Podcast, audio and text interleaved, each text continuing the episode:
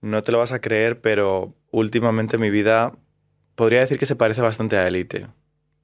Aunque yo lo llamo Elite. Y bueno, es una montaña rusa emocional. Que yo soy muy sensible. Yo, yo diría que tú también eres un tío sensible. Así que, no sé, me apetecería conocerte y que, que pudiéramos hablar de esto, de la masculinidad. ¿Te vienes o qué?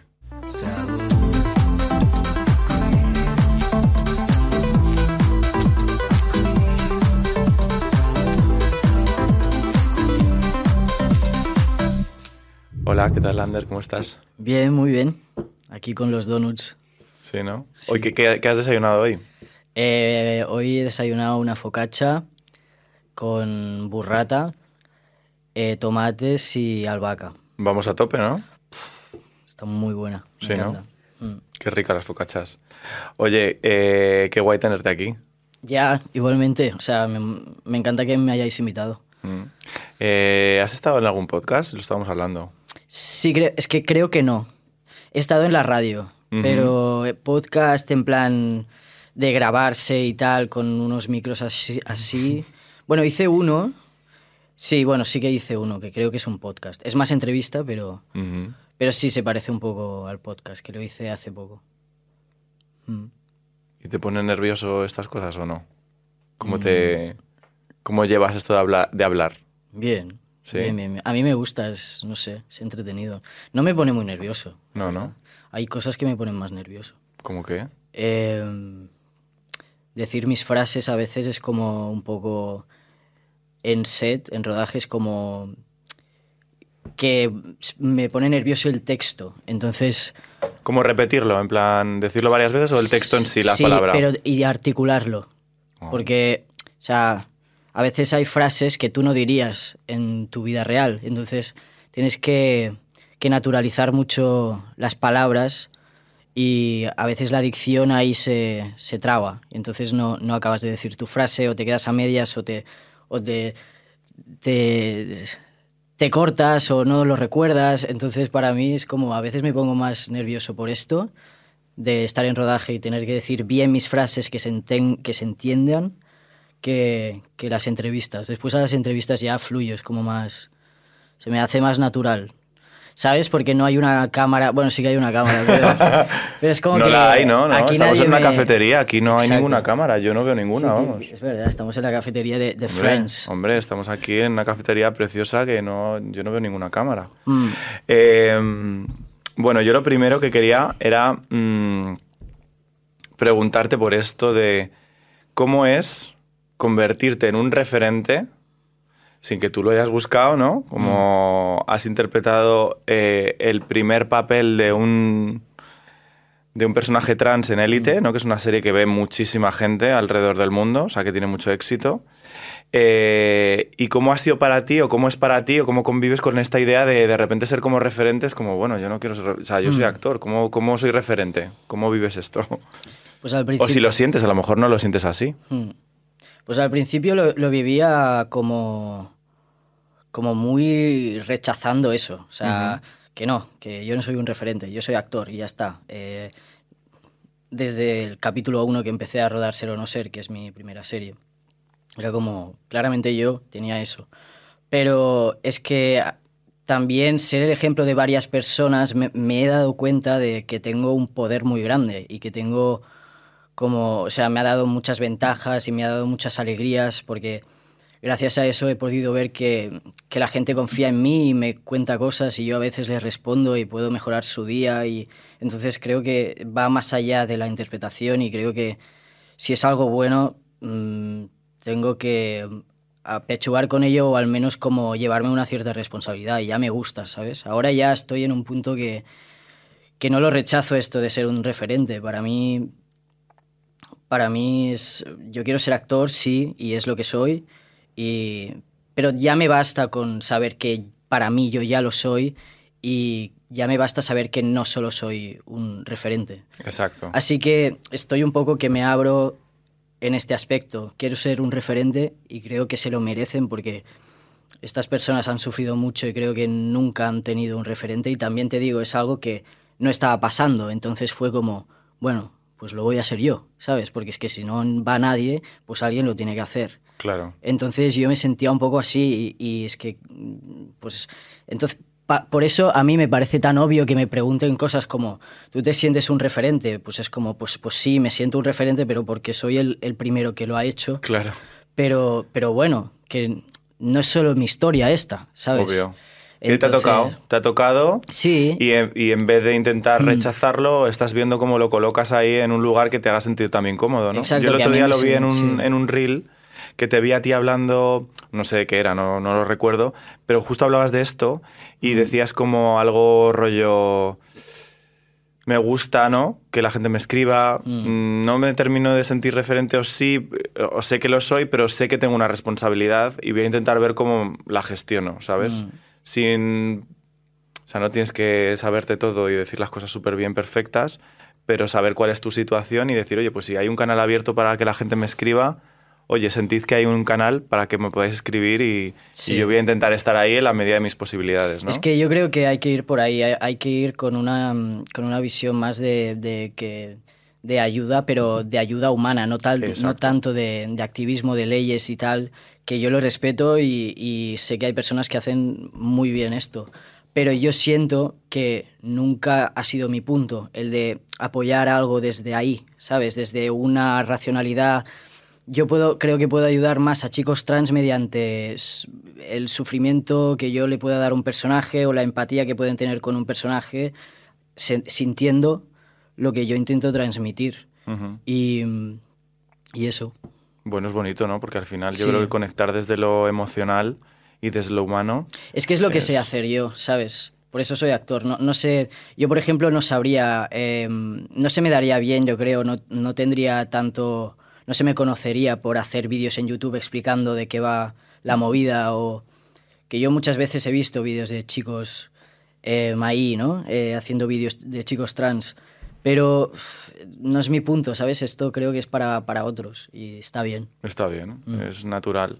Hoy justo me apetecía hablar contigo eh, de la masculinidad. Mm. Eh, yo te conocí, bueno, ya te conocía de antes, pero que la primera vez que te vi fue en los premios ODA hace relativamente Sí, poco, cuando saliste sí. a recoger el, el premio por ser o no ser. Mm. Y me pareció muy, muy tierna la forma que tuviste de explicarte y tal y cual. Sí. Y me parecía guay poder hablar de este tema contigo. Entonces, aquí hacemos una cosa que es que te gusta dibujar. Sí. Ah, perfecto. Pues si yo Ahora te es cuando voy a dibujar fatal, ¿sabes? Eh, exacto. Entonces, eh, el artista, Ander Puig, va a dibujar, eh, va a dibujar o pues poner una palabra sobre la masculinidad. Si yo te digo esta palabra. ¿Qué, qué cosa te traería a ti a la mente? ¿Sabes? Yo también lo voy a hacer contigo. Vale, ¿Te ok. parece? Ok. ¿El teléfono nos está sonando? ¿Qué te suena el teléfono? Eh, mira, te lo voy a A dar ver, porque no que- quiero... es que es, eres referente, tienes que estar ahí pendiente de Es las que, cosas, tío. claro, llevan, llevan mensajes todo el rato. No, no, no. Cojo uno... El que tú quieras, Vale. el que más te guste. Bueno, esto yo no sé muy bien dibujar tampoco. Bueno, yo no sé dibujar. No hablo de ti, claro. Yo, yo, Yo espero que me me fascines gusta, con tu pero, arte. pero, Pero- no sé tanto. Pero yo creo que... mm, Vale. Ok. Mm, ¿Es complicado el reto o qué? un poco. ¿Sí?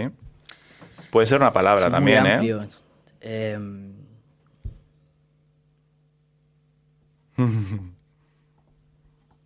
Vale. Bueno. Esto es en audio, pero también es en vídeo, entonces luego la gente lo verá. Si la gente lo quiere ver, pues que lo vea en vídeo y descubrirá qué es lo que está, Vale. lo que estamos dibujando, lo que estamos haciendo. ok. Aquí Buah, Ander pues veo que está haciendo unas movidas es que, muy locas, joder, tío. eh, no sé dibujar ahora mismo esto que estoy pensando, ¿sabes?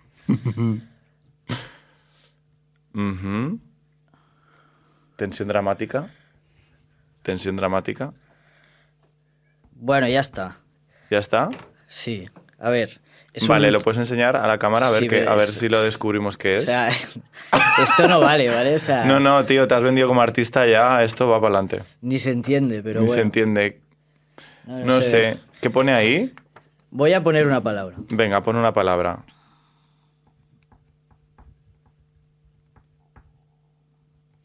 Ah, interesante. Luchador. Es un luchador lo que has dibujado. Bueno, es un luchador con espada y tal, pero es un poco plebe. ¿Y, qué, y, qué, y por qué has dibujado esto? Eh, bueno, no me refiero al luchador en plan con espada y tal, literalmente, pero me refiero al concepto porque. Porque sí, creo que, mm, que quien es más chico es quien más lucha por serlo. Entonces, por eso se lo gana. Yo, por ejemplo, siempre. Bueno, es una frase que yo pensé un día, como que. Cuando alguien lucha tanto por algo, al final se lo merece. Y creo que, que yo, este sentimiento que siempre he tenido de que soy un chico porque yo me siento así, y todas las ad- adversidades que me han venido como obstáculos y tal, porque estaba más difícil la cosa, em, he intentado luchar, pero porque, porque yo, yo sentía que, que tenía que arreglar eso. Pero si yo no hubiera luchado, a lo mejor es que no sentía tanto ese fuego interno de que soy un chico, entonces no lo habría hecho.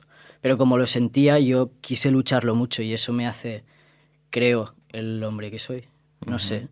Creo que igual, igual, igual que los chicos, las chicas también. O sea, quien, quien más desea ser una mujer y, y una chica es quien más se lo merece, ¿sabes? O sea, quien más tiene ganas de ser alguien que se, que se identifica como tal y tal.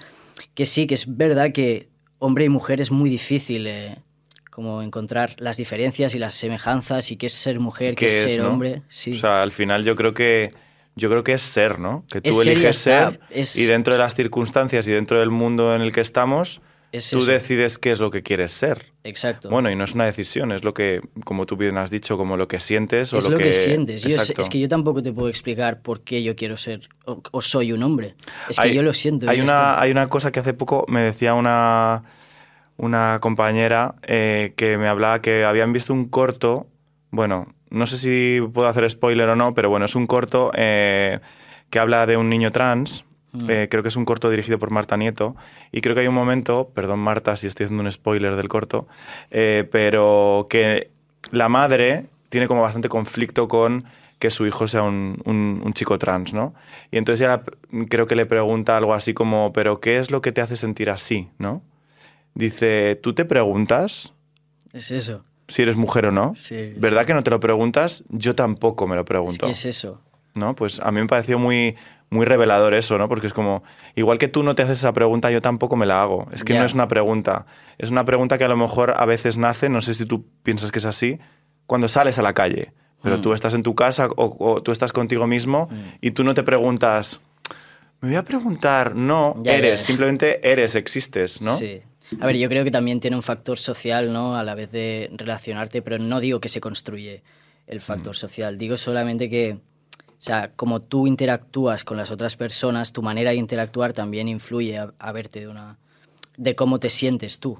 Pero es que eso, o sea, siempre viene de ti y de, y de algo que tú ya eres, que no se está creando por la sociedad o por, o por algo que hiciste de pequeño, no, esto, o sea, yo creo que no es así, porque desde mi experiencia no ha sido así. Yo siempre he sentido eh, esta verdadera cosa, esta verdad, y hasta que yo no, no la afronté, no ha mejorado mi vida. Entonces, mm, por eso digo que para mí, o sea, quien, quien quiere ser un hombre es, o sea, pues se siente un hombre y ya es un hombre y seguramente está luchando por serlo si lo tiene difícil, así que creo eso. Ahí lo dejamos. Yo creo que la experiencia de cada uno es la de cada uno Hmm. y, y esta es la tuya. Esta es mi historia, Patricia. Eh, yo he dibujado esto. es un signo de interrogación. Un signo de Bueno. interrogación porque yo muchas veces me pregunto qué es la masculinidad. Eh, porque hablamos mucho ahora de masculinidad tóxica y demás, ¿no? Y yo, por ejemplo, en mi caso, eh, también me apetecía tener esta conversación contigo porque yo siempre he tenido como mucho conflicto con la masculinidad, ¿no? Porque sufrí bullying, nunca me he sentido como parte de... mm, de lo que significa ser supuestamente, o lo que es supuestamente Mm. masculino, ¿no? Lo, lo que socialmente a veces representa como lo masculino, ¿no? Y he, y- y he sentido, o sea, he sufrido violencia y he sido penalizado por ello, ¿no? Entonces, como, por ejemplo, en mi caso, eh, yo encontré ahí, por ejemplo, esa conexión con el arte o con la vulnerabilidad a través de empezar a actuar, porque yo al Mm. principio actuaba, ahora dirijo, pero empecé, empecé actuando, ¿no? ¿Para ti fue también como un lugar guay para poder explorarte y conocerte mejor? La, la actuación o cómo surgió eh, este tema de la actuación en tu caso? A mí siempre el arte en general me ha gustado mucho, ya sea... eh, la interpretación sí que es verdad que lo descubrí más tarde, pero yo siempre me ha gustado pues la fotografía, me ha gustado mucho escribir, eh, siempre como co- cosas artísticas. Y mm, crear cosas, crear vídeos, grabar. Y lo de la interpretación, o sea, fue descubrirlo. Y fue como una pieza que, es, que, que vi, vi que mm, me estaba faltando y que ya está, que la había encontrado un poco, ¿sabes? Porque yo que soy. Yo soy muy expresivo y muchas veces en la vida, ¿no? Era como que tenía mucha energía y como me ponía muy intenso. Pero es súper... Así como... de- a mí me transmites mucha tranquilidad. Sí, pero también... Pero está dentro ahí, ¿no? O sea, porque lo sé manejar y sé manejar un poco las emociones y todo, pero, pero, pero yo soy una persona con, con, o sea, muy expresiva que, no sé, que yo creo, ¿eh? No, no lo digo como algo, guau, es que tiene un... No, es que mi cara es como muy expresiva, tal, eh, soy muy intenso también, entonces en casa, por ejemplo, cuando me, me discutía con alguien era como muy intenso todo y, y entonces cuando descubrí la interpretación vi como una vía ahí de poder descargar y poder poner todo ese potencial en plan de expresar, porque yo siempre he querido expresar, ya sea por la escritura o por... por siempre sé que lo que tengo Sí, que, que has tenido hacer... como esa necesidad de expresarte, Sí, ¿no? tengo que expresar algo a, a- a alguien, ¿sabes? Tienen que, que verme o algo. O que, que cuente algo y que les llegue o algo, ¿sabes? De alguna manera. Y la interpretación fue una vía que me ha ido muy bien, que estoy viendo que me siento muy fluido y creo que es la que, que más me gusta. Incluso es muy práctico, ¿no? En plan, porque cuando eres muy intenso, yo también soy voy bien de intensidad. Eh, Todos somos intensos. Todos somos un poco intensos. Bueno, hay gente que no es muy intensa. Ya, ya, ya. Pero está guay porque como herramienta, eh, en plan, tú sueltas ahí, te sueltas bastante y luego tú llegas a tu casa y dices, joder, pues la verdad es que hoy voy bastante tranquilo, ¿no? O sea, Sí. A mí también, o sea, me, me gusta mucho la idea porque de actuar porque yo me siento como un camaleón, ¿sabes? como un camaleón. Sí, me siento como un camaleón. O sea, puedo llegar a. Si estoy haciendo clases de interpretación, puedo tener yo mi vida, pero voy a clases de interpretación y, y juego un papel de un chico que es un seductor y después paso por la de un chico que es un, que es un cobarde o, y soy como un camaleón y me voy olvidando de, de los problemas de mi vida y voy metiéndome en otras como en otras vidas, ¿no? Y voy sintiendo otras cosas y eso me permite como vivir como paralelamente, ¿sabes? Sí. Bueno, es un poco una pero no sé, me siento un camaleón un poco, como como eso, como la ten- por ejemplo, a- ayer lo estaba lo estaba hablando con una con una chica que me dijo en la serie de Élite, o sea, no te pareces nada en la vida real, Claro. ¿sabes? Claro. Y me dice, claro, es que es porque eres actor, pero hay veces que veo actores que en la vida real son, son iguales, Sí. ¿sabes? Ujú. Pero no, no solo físicamente o de ropa, sino de manera de ser. De manera de ser, ¿Sabes? claro. Que no, que no es, eh, porque estaba ayer tomando algo con ella y, y claro, yo no, yo no, no era Nico, ¿sabes? O sea, yo era yo. Pero, pero bueno, me, me gusta, es, es muy divertido. ¿Que era una cita o qué? No, no, no, no. Es una- no, no, tiene novio. y no- Ah, vale, vale, vale. Bueno, lo dejamos aquí tranquilo el tema. Mm. Eh, y a mí me gusta mucho el tema de la interpretación porque creo que eh, es un lugar muy chulo para lo que dices tú, ¿no? Explorar como otros mundos y otras cosas que a lo mejor en tu día a día no puedes hacer. Y, y también tiene mucho de la representación que hemos visto de la masculinidad, ¿no? El mundo de los actores, las pelis, el cine y tal y cual, ¿no? Tú, eh, que esto es una historia que, que es- que no sé si algún día querrás que forme parte de una peli o de una historia, es como muy cinematográfica porque tú trabajabas en un kiosco, ¿no? Ya, tío. Entonces, el kiosco, no sé tú, pero no sé, a mí siempre como que los kioscos siempre me han llevado a, pues, revistas, ¿no? Como referentes, tanto referentes como antirreferentes, ¿no? Mm. Eh, ¿cómo te... O sea, es como, no sé, yo pienso en un kiosco y pienso en ti y me imagino una película, me refiero, ¿no? De este chico que trabaja ahí, no sé qué, y te vende las revistas y tal, y las mira y no sé qué, y sueña. O sea, ¿cómo, cómo te sentías tú ahí? Ahora que lo ves en perspectiva, Sí, es algo un poco peliculero lo que es pasó. peliculero, ¿no? Sí, porque además, o sea, yo cuando, cuando dejé el kiosco, al siguiente día empecé en Ser o No Ser. Entonces fue un shock brutal de pasar aquí a aquí. Em, ¿Sabes qué pasa? Que cuando estaba en el kiosco estaba haciendo castings, pero no sabía si esto iba lo iba a conseguir de alguna manera. ¿Y por qué en un kiosco? Porque quería trabajo y es el que vi. Y ya está. Tenía un contacto una amiga mía y, y Me, encanta fui- en plan eh, Infojobs, kiosco o... Ya, pero es que Infojobs, Infojobs solo encontraba vender seguros por, por, por ahí, por la calle, y no quería yo Esto eso. no, no. No, eso no, no me Un- gusta. la verdad es que queda muy bien en plan en tu biografía o para, para hablar, siempre Sí, o ¿no? incluso en una cita también. Sí, yo he trabajado en un kiosco, tal, bueno, no, y pues luego... era duro, ¿eh? O sea, Sí, era ¿no? lo suyo, sí. Sí, sí, era... ¿Pasabas frío? Sí, pasaba frío, me venían borrachos mm, a veces a las 7 de la mañana o mm, gente un poco para allá porque habían salido de fiesta y yo Claro. abría súper temprano, entonces eh, venían a pedirme cigarros o venían a... Sí, sí, me pasaron algunas cosas, pero fue guay porque mm, me conozco ahora casi todas las revistas, me conozco como los periódicos y todo, y, ve- y ver cómo yo he ido sacando cosas para la prensa y iba viendo ah, en las revistas eh, las cosas que sacaba o en, o en el país o en donde sea, es como me van a ver, ¿sabes? O sea, cuando estén poniendo los diarios van a ver en la contraportada esto, se lo van a... O sea, y no sé, me hace... Me hace es risas, la verdad. Es, es un poco loco, ¿no? De Sí. repente.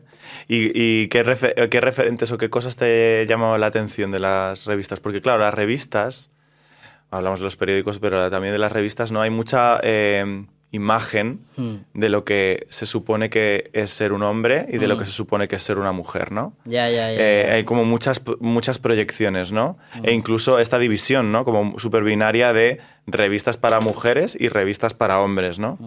Eh, ¿Qué era lo que te llama, o sea, algo que te llamara a ti la atención? ¿O tú te fijabas mucho en el mundo del cine y el mundo del arte? ¿O en plan, qué te fijabas tú? Cosas que te llamaran la atención. Lo que me di cuenta es que realmente el kiosco está hecho aún para personas mayores. Claro. Entonces, esto que dices tú de, de mm, que sí que lo noté, que revistas masculinas, revistas femeninas, revistas de tal para chicas, de cocina para tu mujer, de tal, de limpieza, o sea, se ven un poco los estereotipos, pero también lo entiendo porque lo pensé y dije, es que ¿quién viene a comprar aquí?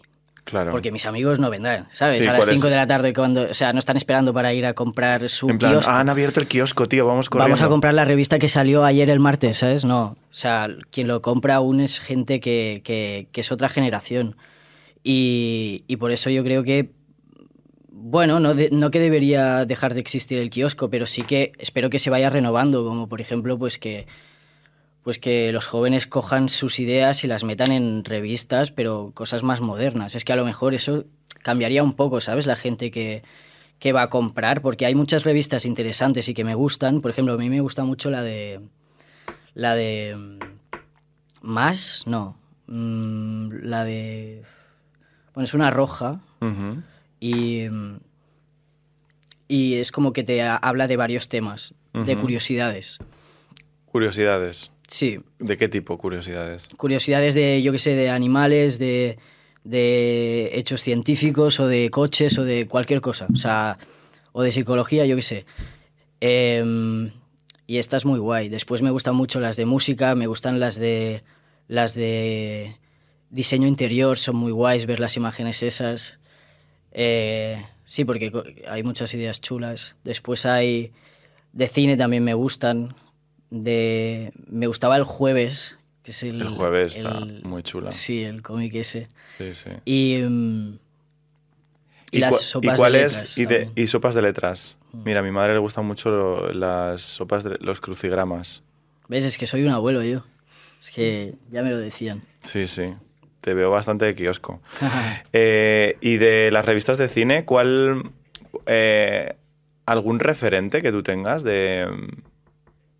¿De revista? Sí, no, de actores o de pelis o de. como referentes que hayas descubierto y que los vieras ahí en plan... Pero en las mi- revistas. Sí, de revistas o, o que te hayan impactado. ¿Tú Es eres que- muy mitómano o no? Mitómano. Sí, como que te fijas en la gente conocida Sí, y tal. ¿o? sí, sí. Pero normalmente, o sea, la gente que hay en las revistas, en las revistas es porque antes los he visto en vídeos o algo. Vale, guay. ¿Sabes? Entonces cuando abro las revistas normalmente la gente... O sea, nunca he descubierto algo por una revista, un actor por una revista. Los he descubierto por internet, básicamente. TikTok. Bueno, generación TikTok no, pero Instagram y, y- sí, Instagram y YouTube. Y redes o Sí. YouTube o lo que sea, claro. Claro. Sí, sí. Entonces, ¿Y, qui- y quién, y quién te ha marcado así que hayas conocido? ¿Qué- ¿Quién tienes referentes o...? sí. ¿Sí? Em, pero españoles no muchos. Bueno, no pasa nada. Em, de fuera em, hay varios, pero uno que yo a mí me gusta mucho que ya no está es, es River Phoenix. Ah, joder. Me fascina River Phoenix. Sí, no sé, creo que era como un muy buen actor y, y como que tenía una mirada muy, muy especial.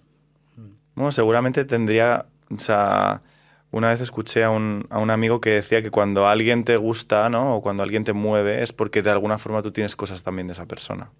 Sí, puede ser, porque también es como que a veces lo pienso y me siento un poco identificado, pero, pero no lo sé. La verdad es que no hace mucho que lo he descubierto, ¿eh? Pero, o sea, ya lo conocía, pero no había indagado sobre él y ahora estoy estudiándolo un poco porque quiero saber más cosas de él.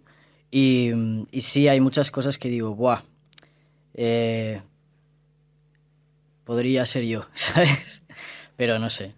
Es, es lo que pasa, ¿no? Cuando, cuando te fijas en alguien que, que te gusta mucho que, o que admiras lo que hace.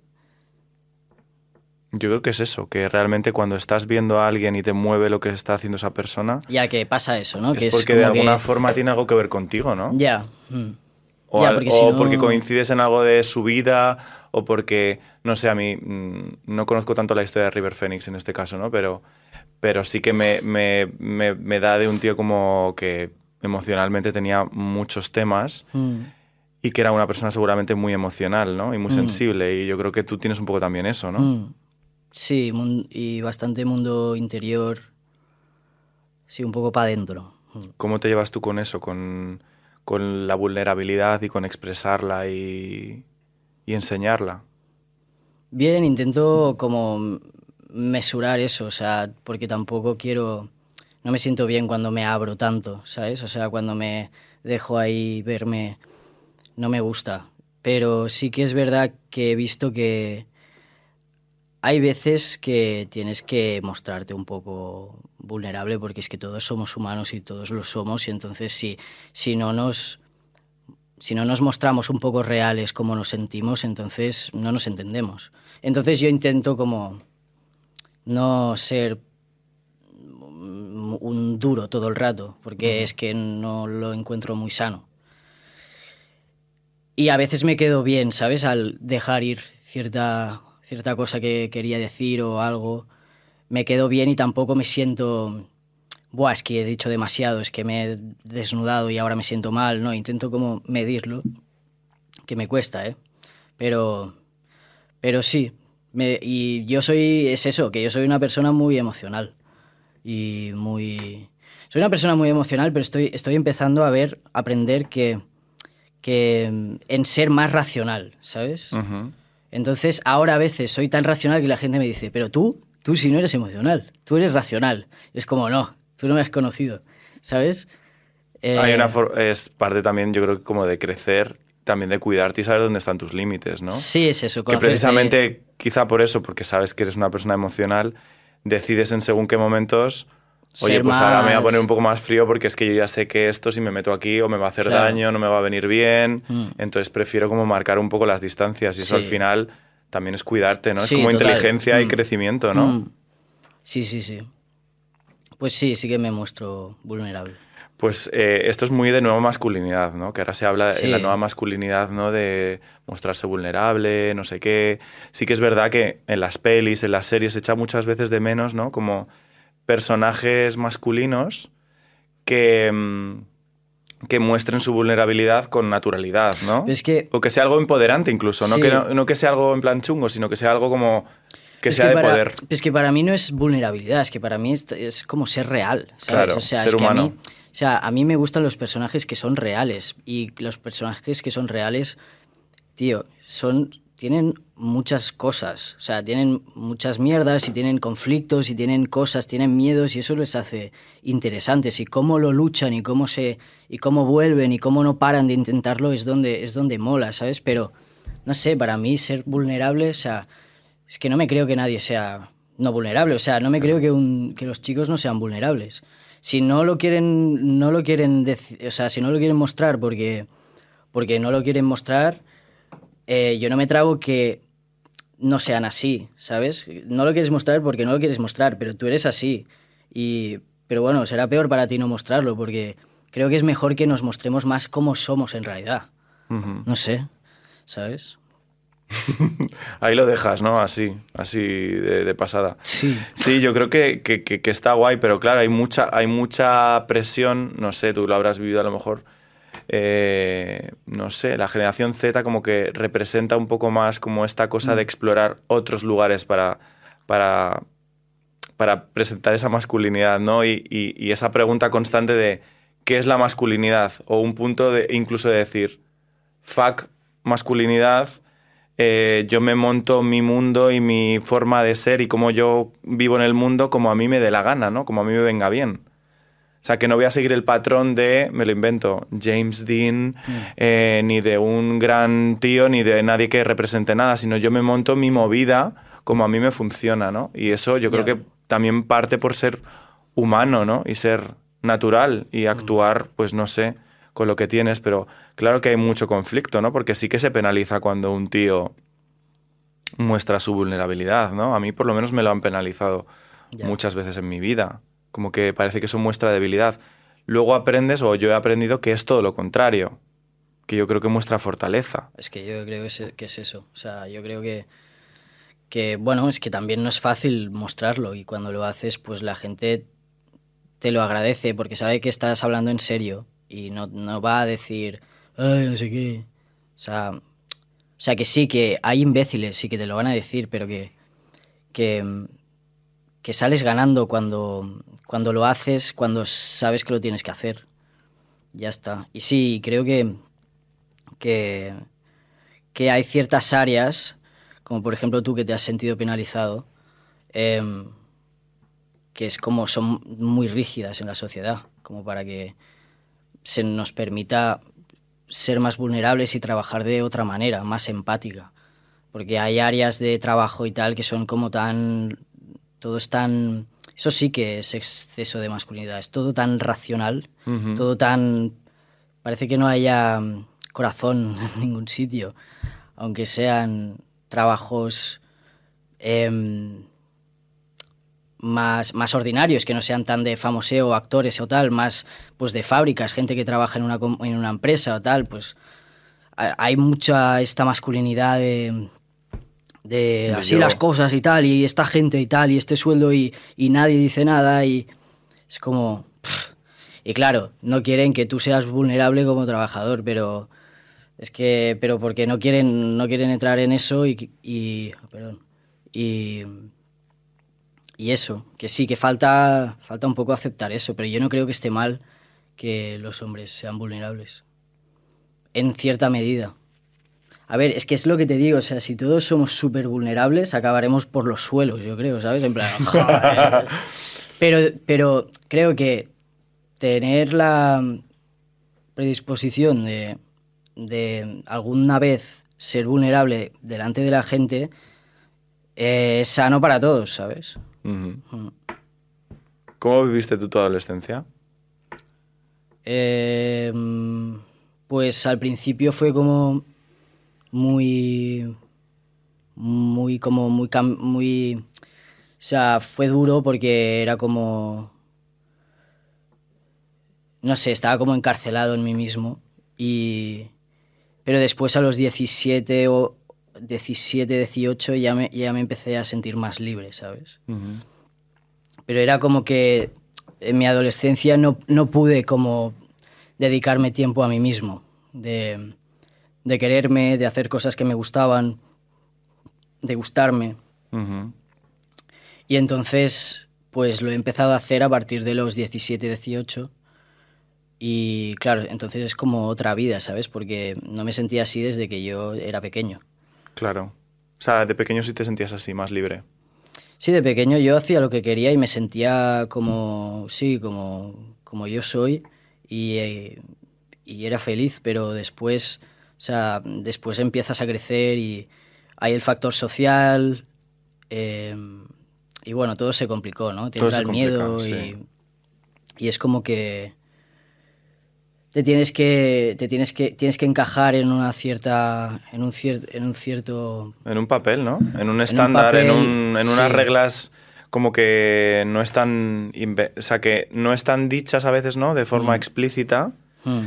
Eh, pero están dichas, ¿no? Es Mm. como cómo, cómo aprendemos a ser lo que somos o a diferenciar eh, si somos diferentes al resto. Yo creo que pasa un poco por ahí. eh, justo aquí, aquí detrás tengo una foto de cuando yo era pequeño. Ah, Y, y estuvimos imprimiendo varias fotos y yo revisando había una que tenía como de mi primer día de cole. ah. que yo iba pues como muy marica ahí en plan con mis con mis eh, con mis estos no sé cómo se dice esto con mis un tirante. con los tirantes súper feliz no sé qué ti, ti, ti, ti, no como un poco esta cosa que dices tú de salir a- salgo por primera vez al mundo no Mm. y yo salgo como con, con cómo soy yo no en Mm. plan pues así happy no sé qué con mis movidas y tal y claro, empiezas a entender qué es lo que ha pasado entre medias, ¿no? Mm. Que, que creo que ahí me siento muy identificado con lo que estás diciendo, ¿no? De qué ha pasado entre medias de salir al mundo con tu naturalidad y con cómo tú eres, sales al mundo y a partir de ahí empiezas a decir, buf, esto no, esto tal, esto cual, porque entiendes, ¿no? Por, yo qué sé, pues por lo que ves en la tele, por cómo se comportan tus compañeros, por cómo te habla no sé quién, que, ah, pues es que esto no lo hagas, es que esto aquí no tal. Yo, por ejemplo, que me juzgo mucho con gesticular, en plan, no, tú tranquilo, no muevas las manos, no hagas no sé un papel. qué. Un papel. Te sentías así cohibido.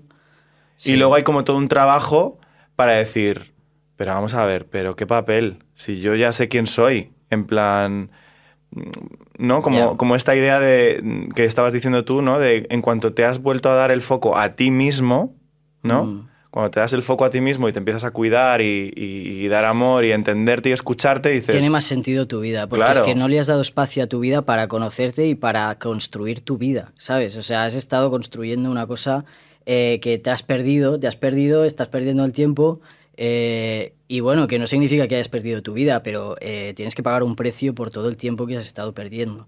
Y eso es lo que yo he notado. He notado Ujú. que he tenido, he tenido que rehacer muchas cosas. O sea, al final seguía siendo mi vida, sí, pero no, es que no la, no la vivía desde los mismos ojos y desde la misma ilusión y- ni desde el mismo foco. Y yo antes era como más mm, cohibido y mucho más... em, tenía más miedo a todo. Pero es que me, me he dado cuenta que yo no soy así como Ander, ¿sabes? O sea, yo soy muy... Yo, yo- yo soy, pues, eh, lo que hablábamos, yo, yo soy muy de soñar muy alto, de, de querer hacer mil cosas, de hacer mil cosas, y no es mi personalidad la que me pensé tanto tiempo que era, ¿sabes? Y, y- pero la tuve, la tuve porque no tenía, no tenía otra cosa a la que aferrarme. Y Por, era tu manera de sobrevivir, ¿no? En el entorno y, sí, el- y para cómo estaban las entenderme cosas. dentro de mi familia, dentro de mis amigos, de la escuela o de, de lo que mi mundo significaba en esa temprana edad, ¿sabes? De, tener tantos pocos años. Claro. Y ahora es, es otro rollo. O sea, ¿Y, y en qué, y qué sueñas? qué sueño. es que esto no lo puedo decir porque después lo pido, a, lo pido a las estrellas y no se cumple si lo digo. Ah, vale, no lo puedes decir. Bueno, pero pues. mm, hombre, Vale, algo vale, podemos decir, digo, ¿no? vale. No sé. Qué sueño. Yo soy muy soñador también, tío. Bueno, yo un sueño que tengo ahora reciente, que, que es como, espero que pase, eh, que quiero hacer una peli. Mm, ¿De qué ganas- género? No lo sé. Te da igual, una peli. Sí, una peli, porque... mm, Bueno, me gustaría como algún drama o algo chulo. Ajá. Algo intenso, ¿no? Que Sí. puedas ahí soltar bien de intensidad y luego Sí. vayas a casa bien relajado, ¿no? Sí. No, me gustaría hacer un, com- un coming of age. Coming of age, claro, Sí, te, este género- te pega total. Este género me encanta. Mm. Bueno, yo creo que ahora que han estrenado Scream, también podrías, eh, un coming of age, pero como de terror así y tal, ¿no? también te pegaría. ¿No, te, Ya, ya, ¿No te ves ahí como corriendo? Sí, sí, sí, sí. Eh, a los Stranger Things. así. Exacto, a los Stranger Things, en plan, viene este a matarme, no sé qué, pim pam. El Demogorgon. Exacto. Te, pe- te pega, te pega el rollo. Si, si pudieras elegir como un papel. Porque tú. mm, eh, tú eres como un poco señor, ¿no? Hemos dicho señor de kiosco. O sea, en el fondo tú eres un poco señor de kiosco, ¿no? Sí. No sé si el papel que te hubiera molado interpretar o qué papel te hubiera molado interpretar a ti, como de la historia del cine, que hubieras dicho, ¡buah! Esto me hubiera flipado hacerlo.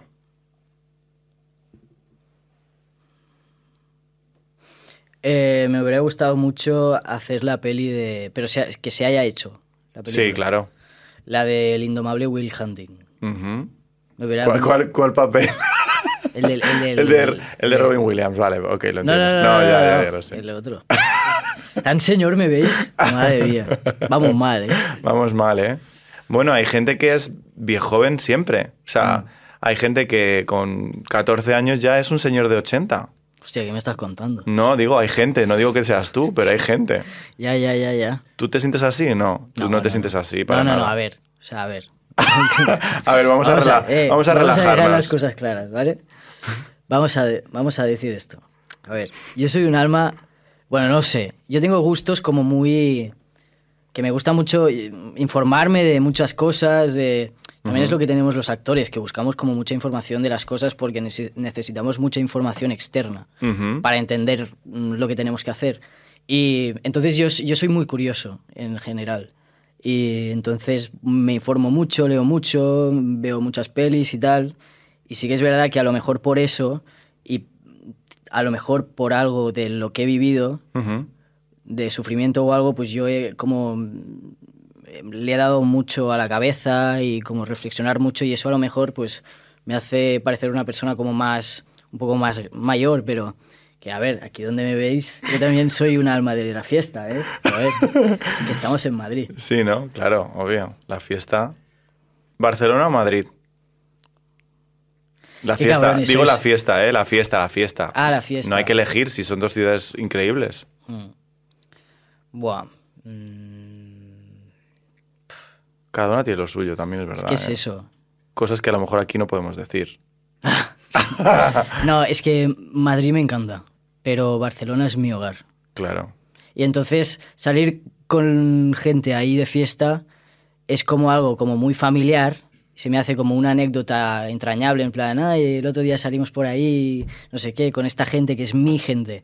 Y aquí, que también hay mi gente, pero es como más reciente y todo va más rápido y más intensidad y más gente, es como, hay mucha vida y mola, pero, pero bueno, no lo siento como algo de, de, ay, ayer hicimos esto, no sé qué, y el otro día salimos aquí. Lo veo más como, bueno, aquí cada día nos vamos de... No, cada día no, pero como... Pero un poco sí, la verdad es que Pero- sí. No no lo vamos a negar Sí, no, pero lo que me refiero es que es, es algo bastante. Entonces, es un poco el pan de cada día y me mola mucho, pero es otra manera de funcionar que de ahí. Ah, o sea, aquí sales más de vez en cuando y aquí sales todos los días. No, todos los días no, pero sí que hay más ocio Ajá. y entre el, el ocio y fiesta, pues, o sea, lo que es tomarse unas cervezas y salir, pues lo hago más a menudo que cuando estoy ahí en, en Barcelona. Pero por lo que Madrid es, ¿sabes? Porque todo el mundo quiere tomar algo y verte y hablar y... Las cervecitas, ¿no? Sí, o tomar, o tomar cafés o, o, o- solo verte, ¿sabes? O- Mm. Mm. ¿Qué pasa? Y si ahora me quedo en silencio, digo, de repente, ¿te imaginas? Eh, no, pues nada, yo mm, me quedaría hablando mucho más tiempo, pero claro, mm, esto ya va cerrando y yo quería... eh, quería quedarme con... con un sueño, que es el que hemos dicho, ¿no? Mm. ¿Quieres que te diga otro? Venga, dime otro. Ah, no, no, te lo estaba preguntando en plan... No, no. ¿Tienes otro? Tengo muchos. Hombre, has dicho que tienes muchos sueños. No sé, a mí de momento me has dicho solo uno, el de la peli. Pero bueno. Quiero hacer... eh, Ay, es que. No, voy a decir solo este. Solo este, Sí. nos vamos a centrar y vamos a poner toda la energía en ese, ¿no? Entonces, bueno, como a mí no me gusta despedirme eh, y hacemos siempre un brindis, yo creo que podemos brindar por ese deseo, para ver Sí, si por se fin. cumple, ¿no? Sí, vamos a. Y cerramos los ojos también. Exacto, cerramos los ojos. Venga, todo muy intenso. Sería genial Brindis. como un brindis. Podríamos haber tirado el agua así. Brindar con agua, es la nueva moda de Madrid. Es la nueva moda de Madrid, sí. Mm. Pues muchas gracias por venirte, Ander. A vosotros, qué guay. Me encanta este bar.